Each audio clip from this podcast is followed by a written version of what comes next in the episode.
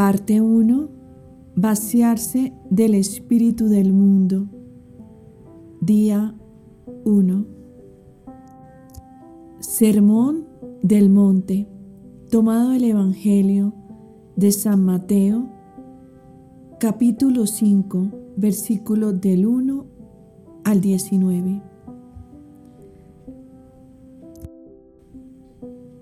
Las bienaventuranzas.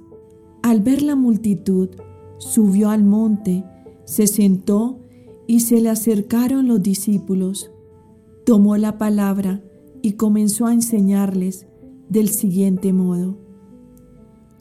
Felices los pobres de corazón, porque el reino de los cielos le pertenece.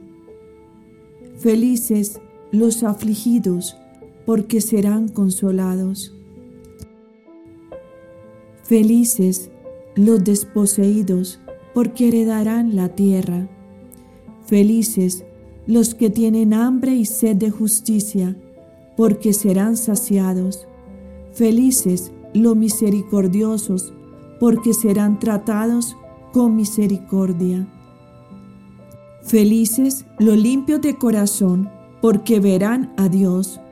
Felices los que trabajan por la paz, porque se llamarán hijos de Dios.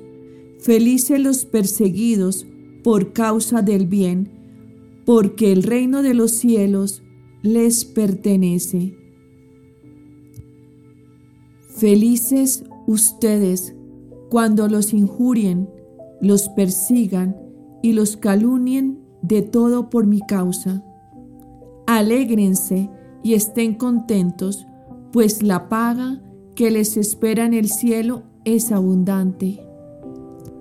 De este mismo modo, persiguieron a los profetas anteriores a ustedes. Imagen de los discípulos, sal y luz. Ustedes son la sal de la tierra. Si la sal se vuelve insípida, ¿con qué se devolverá su sabor? Solo sirve para tirarla y que la pise la gente. Ustedes son la luz del mundo. No puede ocultarse una ciudad construida sobre un monte. No se enciende una lámpara para meterla en un cajón, sino que se pone en el candelero para que alumbre a todos en la casa. Brilla igualmente la luz de ustedes ante los hombres, de modo que cuando ellos vean sus obras, glorifiquen al Padre de ustedes que está en el cielo. Jesús y la ley. No piensen que he venido a abolir la ley o los profetas. No vine para abolir, sino para cumplir. Les aseguro que mientras dure el cielo y la tierra, ni una letra ni una coma de la ley dejará de realizarse. Por tanto, quien quebrante el más mínimo de los mandamientos y enseñe a otro a hacerlo, será considerado el más pequeño en el reino de los cielos. Pero quien los cumpla y los enseñe, será considerado grande en el reino de los cielos. Palabra del Señor. Gloria a ti, Señor Jesús.